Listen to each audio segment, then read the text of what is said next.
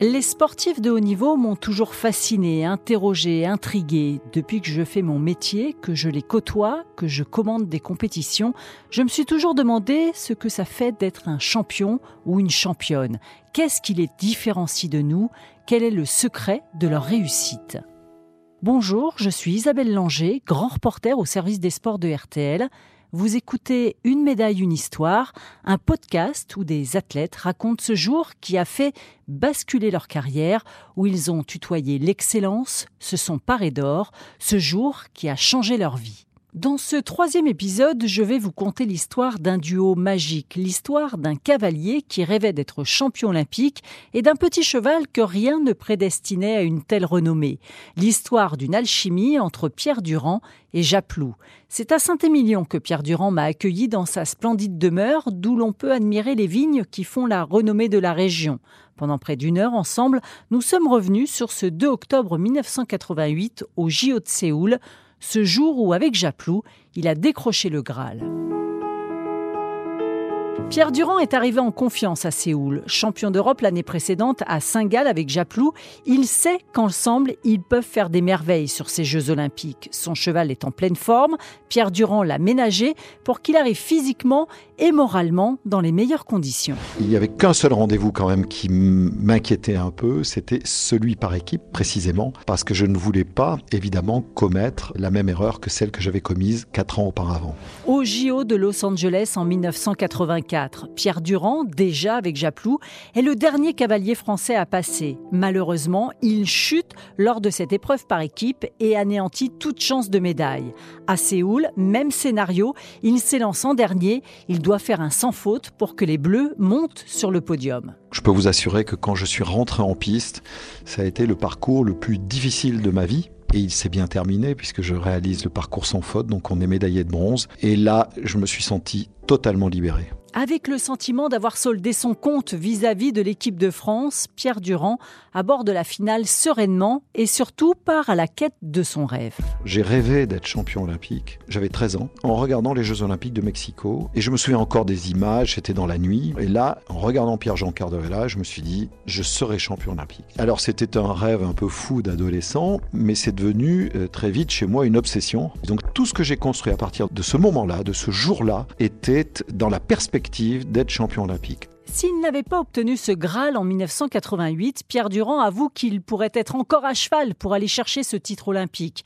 D'ailleurs, il s'en est fallu de peu pour que tout s'écroule la nuit qui précède la finale. Je suis réveillé par euh, le réceptionniste qui euh, m'explique que j'avais un, message très urgent. Et là, il me, remet un rouleau d'un Telex qui faisait 3 mètres de long. C'était des messages d'encouragement et de soutien que mon sponsor de l'époque avait recueillis et m'adressé au dernier moment. Je dois dire que sur l'instant, j'ai râlé quand même. Et puis j'ai réussi à m'endormir. Et quand je me suis réveillé le matin, quand j'ai mis un pied par terre. J'étais sûr que j'allais être champion olympique ce jour-là. Avec Japlou, ce jour-là, il se passe effectivement quelque chose de rare. Pendant la seconde manche, entre l'obstacle 2 et le 3, Pierre Durand comprend qu'ils ne font plus qu'un.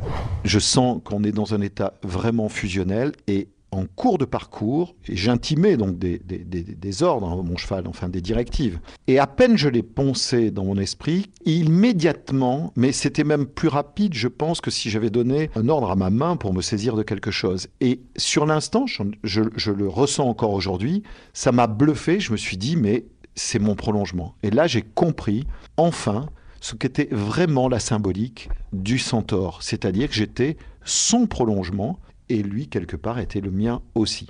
Et sur RTL, ce 2 octobre 1988. La France a ajouté une dernière médaille à son tableau. Le cavalier Pierre Durand a pris la médaille d'or au concours du saut d'obstacle, un triomphe auquel il faut associer son cheval, Japlou de Luz. C'est vrai que c'est une fabuleuse histoire, c'est une romance merveilleuse parce que ce cheval-là on ne pouvait pas penser qu'il serait un jour prédestiné à devenir un crack de saut d'obstacle.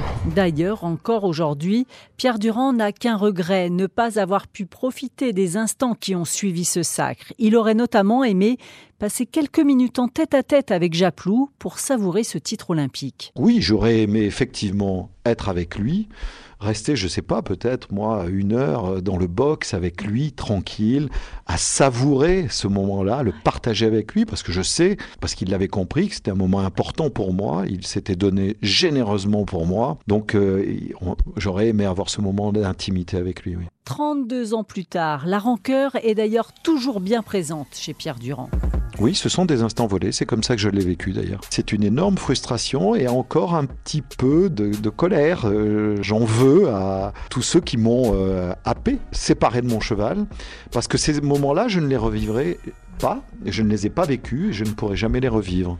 D'autant plus qu'après avoir atteint son rêve d'adolescent, Pierre Durand aurait bien aimé tourner la page.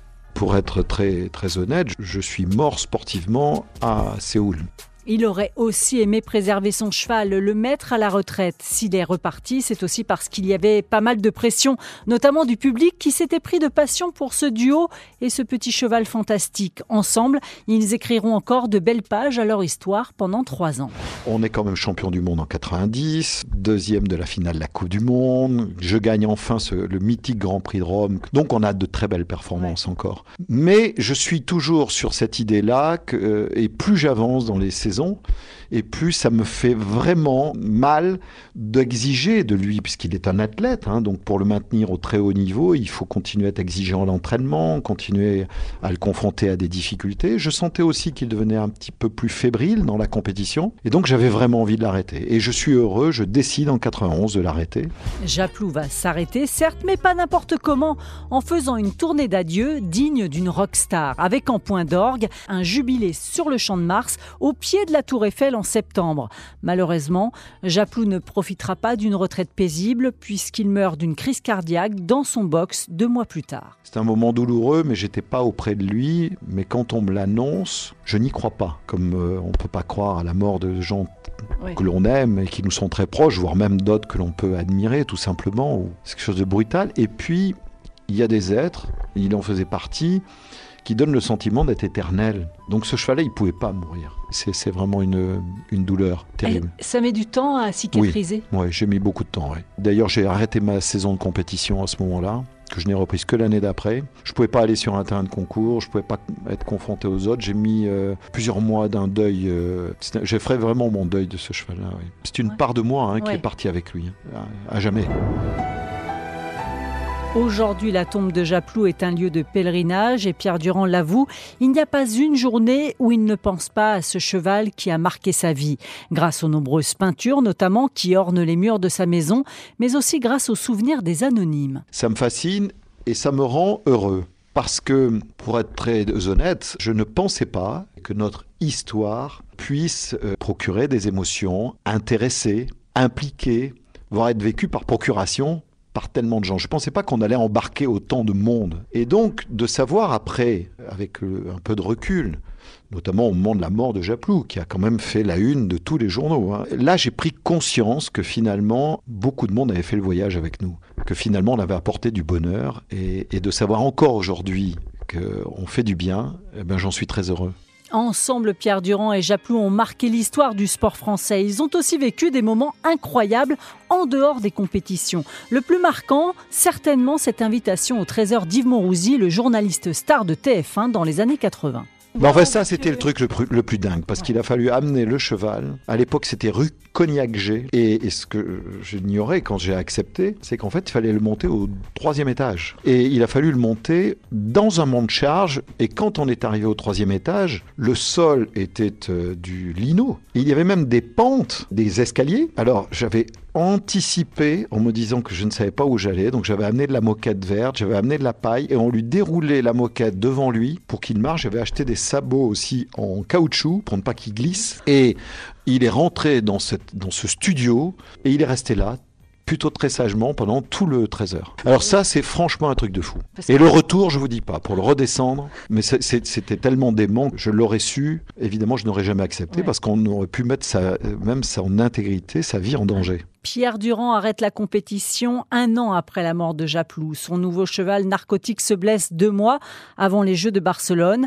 S'il est en paix avec lui-même sur cette décision à l'époque, il reconnaît aujourd'hui. Arrêter la compétition de haut niveau, accepter donc de faire cesser cette vie-là, c'est quelque part accepter, se résigner à l'ennui. Et depuis, je dois quand même l'avouer aussi que ma vie n'a jamais été aussi exaltante qu'elle ne l'a été à cette époque-là. Ce qui lui manque le plus, l'adrénaline de la compétition. Cette griserie de ces moments fabuleux que l'on a pu vivre et qu'on ne peut pas reproduire dans le quotidien, quoi qu'on fasse. Quoi qu'on fasse, quelles que soient les responsabilités qu'on prenne, quels que soient les, les défis qu'on... Bien sûr qu'on peut se, se fixer d'autres défis, mais très honnêtement, être à la limite, être dans cet état de, de lévitation parfois, de sublimation de soi que jamais Enfin, en tout cas, moi, j'ai jamais pu retrouver. D'ailleurs, Pierre Durand ne monte plus qu'occasionnellement. Autant ça ne me manque pas au quotidien, mais autant quand je monte à cheval, je me dis, bougre d'imbécile, pourquoi tu ne continues pas de monter à cheval? Parce que c'est quand même, ça demeure un réel plaisir. quoi. Aujourd'hui, Pierre Durand est à la retraite, enfin presque. Hein. S'il a fermé son cabinet d'administrateur judiciaire,